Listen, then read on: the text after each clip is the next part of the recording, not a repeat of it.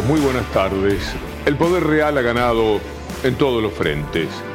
Ha devorado al poder político, lo hizo suyo y alcanza otra vez, como en el 2015, los márgenes más amplios de dominio sobre el resto de la sociedad. Pero quizás todavía más ahora, porque aprendieron que no fueron lo suficientemente rudos, según dice Macri, y se lo está transmitiendo a Milei para que Milei se haga todavía más duro a nombre de todos los que mafiosamente roban a la Argentina. En el transcurso de esta hora extra vamos a hablar, por ejemplo, de lo que está sucediendo con los precios, los aumentos, con la inflación consecuentemente y con el desabastecimiento. Todo para que este gobierno termine, ha sido pobre, ha sido débil, termine de la peor manera. Ya es bastante floja la consideración que tendrá frente a la historia pero mucho más ahora. ¿Para qué? Para que si la inflación termina en el 220%, en el cálculo que hagan de lo que aumentan los precios en noviembre y sobre todo en diciembre, cualquier cosa que hagan luego, bajarla 30 puntos, es decir, a lo que está ahora, se convierte en un éxito y eh, refregárselo a la sociedad. Terrible lo que están haciendo el poder político es el del pueblo. Ahora nos hemos quedado sin poder político que representa al pueblo. Y el poder político es parte del poder real, en lo que decidieron y lo respetamos seis de cada diez de ustedes, los ciudadanos argentinos. Mire lo que pasa cuando seis de cada diez votan derecha, ultra en este caso. Acompáñenme en esta redacción de los colegas de Página 12. Los CEOs de los precios se liberan con mi ley. Ante la promesa del presidente electo de un Estado eh, corrido de la regulación, Mastelone, Unilever, Coca-Cola y otros gigantes empiezan a manejar a gusto el valor en góndola. Sigamos leyendo. Fuentes del mercado precisaron a página 12 que los gigantes del consumo masivo tuvieron aumentos de entre 10 y 50%. Los nombres son Mastelone, la firma que produce la leche La Serenísima, que avisó que subirá sus precios un 50%, lo mismo que la fabricante de higiene personal Colgate, la multinacional Unilever, que produce limpieza y alimentos, pasó a aumentos del 40%, mientras que Arcor, que hace los alimentos, envió mensajes con hasta un 35% de incremento. Procter Gamble subió un 30%, mismo margen que la estadounidense Mondelez mientras que Coca-Cola pasó un listado con subas de hasta el 35%. La razón que les han dado las firmas a los supermercados es que se aproxima el fin de los acuerdos de precios, porque Milei, el presidente electo, ya avisó que ese sistema de protección del pueblo no rige más. Esos acuerdos no solo incluyen precios justos, sino convenios de congelamiento y subas paulatinas en otros rubros, como combustibles, carnes, verduras y medicamentos. Ya está entre nosotros el país que se viene. Esto que han hecho las mafias comerciantes de la República Argentina es el país que viene, pero que es hoy. Y que empezó en realidad ayer. Atroz dominio de todas las situaciones. Por otra parte, ellos saben que mi ley ha dicho que está dispuesto a balear, a pegarle, a reprimir a cualquiera que proteste por estas razones. Con lo cual, la gente debe quedarse en su casa, sin hacer alboroto porque no puede comer, porque no puede comprar ni fideos, porque no tiene ya posibilidades de darle alimentos a sus hijos. Así que van a venir al obelisco a decir que están muy mal. No, seis de cada diez argentinos votaron por Mastelone, por Coca-Cola, por Colgate, por La Serenísima, y van a hacer lo que quieran porque seis de cada diez estuvieron plenamente de acuerdo en que el mundo tenía que cambiar, algo tiene que pasar, que venga cualquiera, porque la casta política, la casta política es la que los estaba defendiendo, con un fracaso bastante visible en la última etapa, pero luchando siempre, precios cuidados, precios medidos, como usted le quiera llamar, los bonos, todo lo que se convertía paulatinamente en un alivio de la gente. Bueno, ahora ya no lo tiene. Lo votaron, hay que respetar la democracia y hay que meterle para adelante. ¿Qué se va a hacer? Es el país que viene, como lo anuncia mi ley. Todos el ajuste lo vamos a, a tener que hacer. O sea, el ajuste va a venir de todas maneras. El ajuste puede tomar lugar con los políticos haciendo demagogia y que termine en una hiperinflación y el ajuste va a ser monstruoso porque va a mandar al 90% de la población debajo de la línea de pobreza, o hacer un ajuste que lo pague la política, que es lo que estamos proponiendo nosotros. Y alcanza. Sí, sí, digamos, pero no es que es, no es meterse, digamos, en lo que se considera el gasto político, sino, digamos, partidas de donde roba la política que ese es el gran truco. De hecho, el BID volvió a, publicar el trabajo sobre ineficiencia del gasto público y Argentina tiene ineficiencia por siete puntos y medio y tiene déficit financiero por cinco, o sea, con lo cual todavía te sobran dos puntos y medio. El ajuste vendrá de todas maneras. ¿Cómo? Escúchelo ahora a mi ley hablando de la obra pública, que van a ser los privados. ¿Y quién se la va a hacer? Ah, eh, ¿Quién se la va a pagar a los privados? ¿Va a caer dinero del cielo y lo recogen con sus camiones? ¿O se lo tiene que dar el Estado? ¿Qué vas a hacer con las obras públicas que ya estaban licitadas? Porque esta es una, una, respuesta a la que vas a dar importante para los políticos, los micropolíticos, intendentes y tantos del interior. Nosotros no tenemos plata. No tenemos plata. Por lo cual, esas obras pueden ser entregadas a eh, el sector privado y que las termine el sector privado. Nosotros no tenemos plata. Es déficit fiscal. ¿Y con qué te la paga el, intendente? Que busquen la forma de financiarlo. ¿Eso va a ser para todos?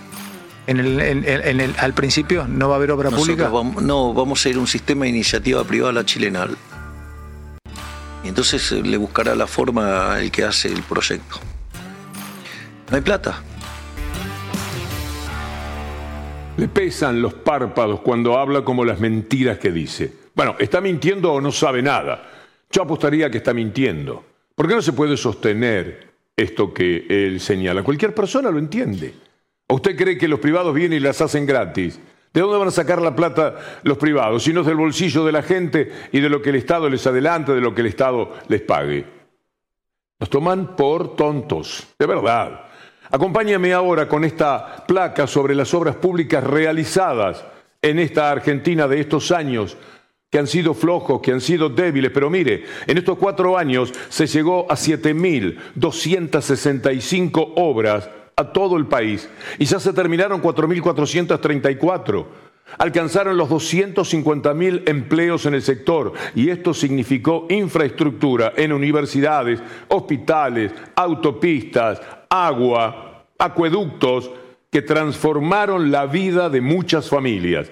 Esas familias que ahora por los precios de Arcor, Unilever, Coca-Cola, eh, Mastelone, esta noche misma quizás ya no tengan para comer.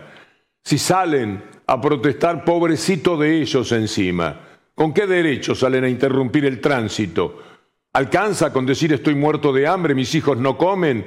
para cortar el tránsito y la comodidad de la gente que tiene que pasar por el obelisco de ninguna manera. Así que, ¿qué vamos a hacer, mi ley? ¿Te ajuste tenés temor de lo que pasa en la calle? Bueno, se aplicará la ley. Y claro, se aplicará la ley. Eh, de todas maneras, sabes que la Argentina es un país muy complejo en la calle, que la calle históricamente fue del peronismo y que muchas veces esa, esa calle ha sido ejercida con violencia. Se aplicará la ley. Bien. Y no me voy a dejar extorsionar. Bien, bien. Digo, porque si no, no resolvemos más esto. Entonces, fíjate que hay una parte del discurso que decimos, dentro de la ley todo, fuera de la ley nada, y no nos vamos a dejar extorsionar por los violentos, que porque tienen un privilegio del Estado, digamos, o sea, te pueden dinamitar todo. El periodista le pregunta, van a salir los peronistas, va. Un centro impecable, el córner de anoche lanzado por Lo Celso y el buen cabezazo de Milei a lo Otamendi. Así van a jugar todo el tiempo, ¿eh? Todo el tiempo. Cuando el periodista pregunta por esos peronistas, son los malos, los orcos, como le dijo Mauricio Macri. Esos orcos a los que, invitando a una guerra civil, Macri dijo, y lo veíamos anoche, le va a salir la juventud eh, hitleriana a enfrentarlos. La juventud de Milei a la que Macri le atribuye esa condición. Porque si salen a enfrentar al pueblo, a defender el fascismo, serán juventudes hitlerianas. Vamos a ver si se llega a tanto. Hay algo que siempre se corresponde con la batalla cultural. Lo primero que se hace es convencer a la gente de que el Estado no sirve. Lo repiten millones de veces, no miles. 300 mil canales como tienen, diarios, todo. El Estado no sirve, el Estado es obsoleto, el Estado te roba. Y entonces la gente cree que efectivamente esto es así, lo considera de esa manera, no consigue profundizar los temas, le cuesta mucho, y entonces vota contra el Estado, seis de cada diez votaron contra el Estado, el Estado que protege a su papá, a su mamá, a su abuela, a su hijo estudiante, a su científico amigo, el Estado. ¿Qué es eso? Es malo. La cuestión cultural, y seis de, de cada diez de ustedes votaron privatizar aerolíneas argentinas. También seis de cada diez empleados estatales deben haber votado mi ley. Bueno, está complicado el aguinaldo. Votaron contra la certeza del aguinaldo. ¿Lo cobrarán? Puede ser, pero ya no es seguro. ¿Votaron para eso? Bueno, habrá que bancárselo. Esto es, esto es muy importante y en paralelo en el lado fiscal, un fuerte ajuste fiscal para llevar eh, la situación a equilibrio. Yo, fui al 10 de diciembre. El central, la orden del presidente es dejen de emitir. Sí, obviamente hay que cortar con la emisión monetaria. Bien, Argentina ese mes gasta 120 y, y, recauda 100. No, entonces, no, no, entonces no gasta 120. No va a gastar más que 100. Eh, o sea, ¿está garantizado, por ejemplo, la actividad de, la, de, la, administración pública, el aguinaldo para diciembre? ¿Cómo se logra? Gastarán 100. ¿Cómo se logra ese equilibrio si... Recortarán lo que tienen que recortar. Mm, hay que recortar lo, lo que sea. Roberto Navarro por la mañana adelantaba lo que iba a suceder con la amenaza nada más de aumentar el dólar oficial lo que sucedería con los precios, etc. Tardó muchísimo en tener razón, un par de horas. un dólar que se va de 350, vamos a hacerle precio a 800, es un 120, 130% de suba. Más la eliminación de todos los subsidios que tenés hoy, más la desregulación de los precios que estaban manejados por el Estado, digamos. Eso genera una suba muy, muy fuerte de los precios una baja del nivel de actividad. Al mismo tiempo va a haber despidos en el Estado, muy, muy grandes. Se habla de una cantidad de despidos, no, quiero este, tirar cifras, pero bueno, ese cóctel lo que genera es una fuerte suba de precios inicial, que no es una hiperinflación, es un traslado a precios que puede durar 4, 5, 6 meses, una gran recesión y una suba del desempleo, bueno, es, lógico que eso ocurra porque va a haber una recesión y entonces eso va a necesitar menos inflación, menos este, empleo. Al rato, Mastelone, Colgate, Unilever, Procter Gamble, Coca-Cola, Mondelez le estaban dando la razón. Aparecen los personajes, los CEOs, los tipos que, por supuesto, abren el bolsillo para que les entre la plata, no tienen otro trabajo. Cristiano Ratazzi, el de Fiat, es uno de ellos. Está muy feliz que ganó Milei. Seguramente no el empleado de Fiat. Seguramente no uno de los trabajadores. Pero él está feliz. ¿Cómo no voy a estar contento? Yo amo la libertad amo, soy liberal, soy libertario, amo todo lo que se viene para adelante para Argentina. Amaba la Argentina de 100 años atrás y quiero que creo que podemos volver si nos salimos de este populismo, además corrupto en el cual nos hemos metido y que nos ha hecho perder decenas y decenas de años. Estos imbéciles profundos, cuando hablan de la libertad, se ríen además de la gente. Muy fácil tener libertad. La libertad de pasar por una vidriera, ver un auto lindo decir, ese me gusta. La libertad de ver un reloj y elegirlo. La libertad de viajar a donde se le antoje. La libertad que tiene que ver siempre en el capitalismo con los bienes materiales, porque además nos han educado para eso. ¿Qué publicidad, mire usted, en los canales que tienen publicidad? La de un mundo fantástico que existe, pero al que no acceden decenas de millones de argentinos. Entonces, vivo la libertad, yo soy libertad, yo soy un tipo tan amante de la libertad. Ahora, ¿qué libertad tiene el que esta noche no sabe si le da de comer a sus hijos? ¿Qué libertad tiene? Increíble que el capitalismo tenga la delincuencia que tiene, porque se merece muchísimo más. Y se lo merecen personajes como estos, que son capaces de reírse así de la gente. Yo amo la libertad, qué campeones, qué tipo maravilloso, qué libre que es, qué fantástico el aire que respira. Qué maravilla la vida, cómo no la vamos a amar. Y no la vamos a amar si tenemos hambre. Y sobre todo si tienen hambre aquellos que queremos. Y si me echan del trabajo y no me dan un despido. Si me echan como un perro del trabajo. Y si yo tengo que andar en mi trabajo con la cola entre las piernas. Porque me pueden decir cualquier cosa. Y si retruco me echan.